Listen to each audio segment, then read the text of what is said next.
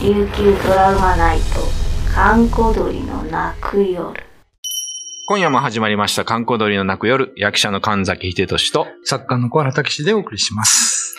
まあ、昨日は警備員鉄道はいはにい。まつわるね、ねあの、ちょっと、おまあ、悲しい話というかなんというかね、そうですねまあ、うんお話だったんですけども、はいなんか他にも警備員鉄道にまつわるお話があったりすえるーんっですと、よね。まあ、戦争で破壊されたんですけど、その戦時中の話なんですけどはい、はいはい。えー、まあ、すごい事故があったっていうのはあまり知られてないので、あーあん今ま日はち聞ょかなっいですねと紹介しようかなと思ってるんですけど、はいはいはい。あのー、まあ、警備員鉄道ってその1914年に開通したらしいんですうーよ。ん。で、あのー、那覇と嘉手納結ぶ線とか、まあ、糸満線とかね、次々に控えていったらしいんですけど、まあまあ長いですね、じゃあ、うん糸満から嘉手納まで。そうなんですよ。うんで、その中でですね、220人死傷者を出すじ大事故があったって。 220人、はいすごいですね。これ昭和19年、1944年ですね、おー。の話なんですけど、はいはい。えー、まあ、那覇の国場と糸満市を結ぶ、いわいわゆる糸満線と呼ばれている、うんえーところがあってですね、うんで、まあ、当時は第二次世界大戦の真っ最中で、うん。えーっとですね、これは、えー日本軍の、うんえー第9師団っていうのが台湾に移動になるために、はいはい。中部地方にいた第4師団が、うん。えーまあ、代わりに、この南部へと移動を始めたんですね。うん。うん。で、なぜか移動のために、うんこの警備鉄道を使ったんですよ、彼らは。ほーで、兵隊と、あと弾薬もありますから、はいはいはいい。っぱい乗せて、そのままあの走ったんですけど、うんあのー途中でね、あのーまあ、兵隊だけじゃなくて民間人がいっぱい乗ってきたんですよ。うん。で、そのまま民間人と兵隊がいっぱい乗せたまま、うん。えー、警備鉄道を走っていったんですが、はい。今のですね、灰原町上里のあたり、おー、はいまあ大里の近いは場所ですけど、うん。そこでいきなりその積んでた荷物が大爆発して、おーえー乗っていた兵隊、乗組員、女学生とか、はえー220人余り命が失われたんですよごいね。220ってかなり大きな事故じゃないでめすちゃか。くちゃ大きいですよね。ね。で当時はその戦時中であったために、うんまあ、観光令が引かれてですうね、ん。誰にも言うなとと。あらら。で、死んだ人についても、家族にはちゃんと知らされずに、ええ。あの、ずーっと今まで、まあ、不明のまま、えー、じゃあどう、え、家族はどうなの行方不明まっあて家言われて族るんですかは知ってるでしょその、警備に鉄道乗ったっていうのを。まあ、そうでしょうね。わかるだろうしね。ううんん。だからそれ、ずーっと家族は死んだっていうのを言えずに、人に、えーすごい苦悩があったらしいんですけど、まあ本当に最近、うん。あの、ちゃんとした情報開示が行われて、まあいろんな人が調べるわけですよう。ん。すごいでしょうね。だって200、まあ300人近い人が、いや、行方不明でしょだから。そうなんですそよ。んな事故ってね。なかなか隠せないと思うけど。そうそうそう。まあ、今でこそ、ようやくちょっと分かってきたうんぐらいなんですけどうんまあ、なんかこんな事故があったっていうのもね、はい。うん皆さん知っておくと、まあ、沖縄の歴史、近代史を語る上でもね、うん。まあ一つの謎でしたから、面白いかなと思います。で、あちなみにこの、まあ事故も含めてうん、警備員鉄道については、うん、えー警備員鉄道の駅舎が与那原町にありますんで、おーそこでね、す資料の展示とかあるんで、あ、そうなんですね。はい、ぜひ行ってみていただきたいと思います。はい。まあちょっとこのようなね、ちょっと沖縄の皆さんちょっと知らないような話、ええまあこういうのでもいただければ、はい。僕らでなんとか話をしますので。ぜひぜひ。はい、お願いします。はい。えー、体験談の募集先は、いえー、kk.r 沖縄。えー、次はですね、rokinawa.co.jp になります。えー、kk.r 沖縄 co.co.jp までお願いします。はい、お待ちしております。今夜のお相手は神崎秀俊と、小原武史でした。やっぱ弾薬積んでたからですかそんだけうん。そうなん大事ですよ故ですよ。大事故ですよね。だからあの、サポター呪説とかね、誰かが爆弾に仕掛けたとか、あーいろんな説があったんですけど、はいはいいまあ今では一応なんか、事故うん。事故。という風に言われてます。あーなるほどねうん。 300人、あの一列車って何人ぐらい乗るんだろう。じゃあ結構もねうえこの列車丸ごとドカーンと行ったってこですね。もう多分ね、1両分弾薬積んでたと思うんですよ。ああ、まるまるね。その師団がうん移。動したので、うん。師団が持ってる弾薬も全部持っていくわけじゃないですか。兵隊さんと一緒にね。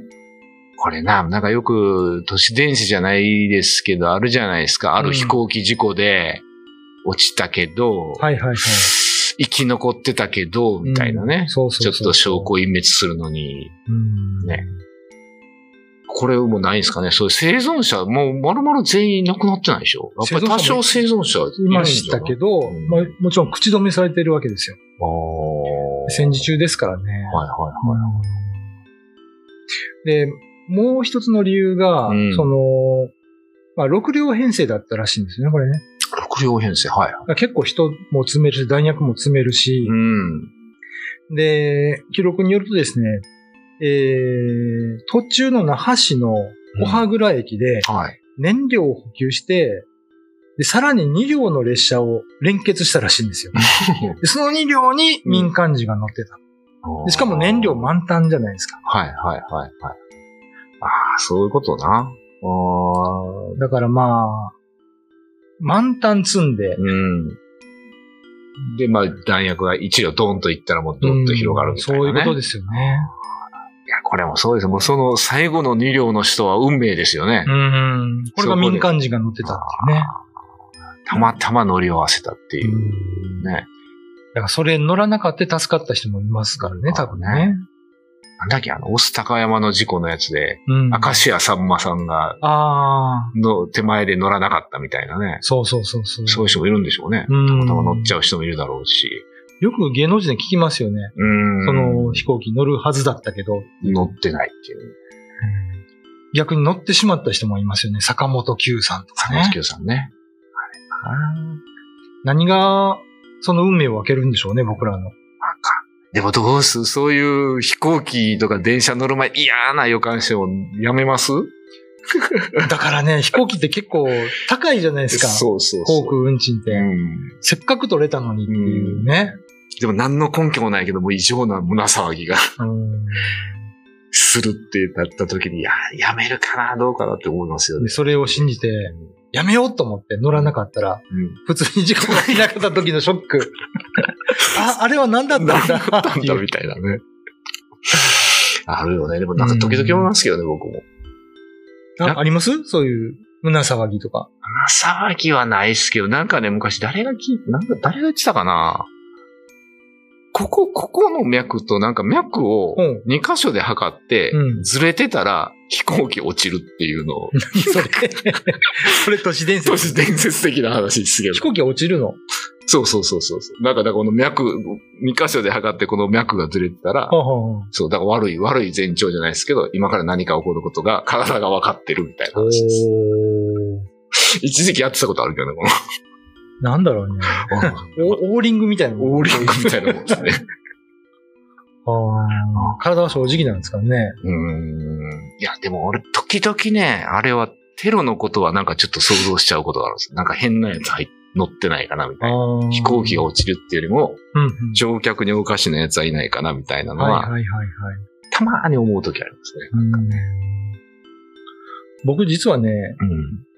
何歳の時やったかなあの、しがらき高原鉄道っていうのがあ、あれも、事故になって、はいはい。で、結構人死んだんですけど、前の日の。乗ったんですよ。あ、そうなんですか。お両親と一緒に。はいはいはあの、狸を買いにね。 い。滋賀県の狸を買いに、僕京都。都に住んでましたから、うん。滋賀の方に乗って、はいで、次の日事故起こってたから、はい。うん。あれはさすがにびっくりしましたけどね。そうですよね。一日ずれてりゃって話。そうそうそうねそうそうう、ーんそのぐらいかなでもそのぐらいって、うん。当時はちょっとショックでしたけどね。